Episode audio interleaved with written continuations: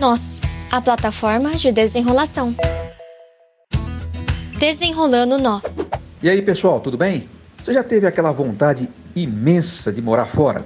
Pois é, agora que está chegando a época da faculdade, talvez esse sonho está se realizando. Você vai estudar em outra cidade, você vai morar em outro lugar e vai ficar livre dos olhos dos pais, do pessoal da igreja, dos seus amigos, dos seus líderes. E aí, como é que vai ser? Conectando nós.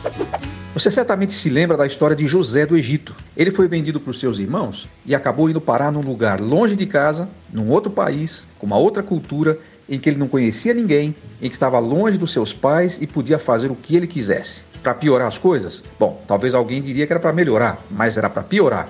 A mulher do seu patrão começou a dar em cima dele. E o que é que ele fez? Embora ninguém soubesse quem ele era, ele tivesse livre para fazer o que quisesse, ele resolveu não fazer isso porque ele disse que não poderia pecar nem contra o seu patrão e nem contra Deus. Para José, não importava se ele estava morando sozinho ou longe de casa. Importava era que Deus estava com ele, perto dele, e ele não podia pecar, independente das circunstâncias. Livrando-se do nó. Guarde essa palavra no seu coração. Mesmo que você more sozinho, mesmo que você esteja onde ninguém te conhece, mesmo que você vá para uma faculdade onde todo mundo é estranho para você, não se esqueça de onde você veio, de quem é o seu Deus e de qual é a sua responsabilidade diante dele. Eu sou Marcos Soares e esse foi o Minuto Nós. Nós, a plataforma de desenrolação.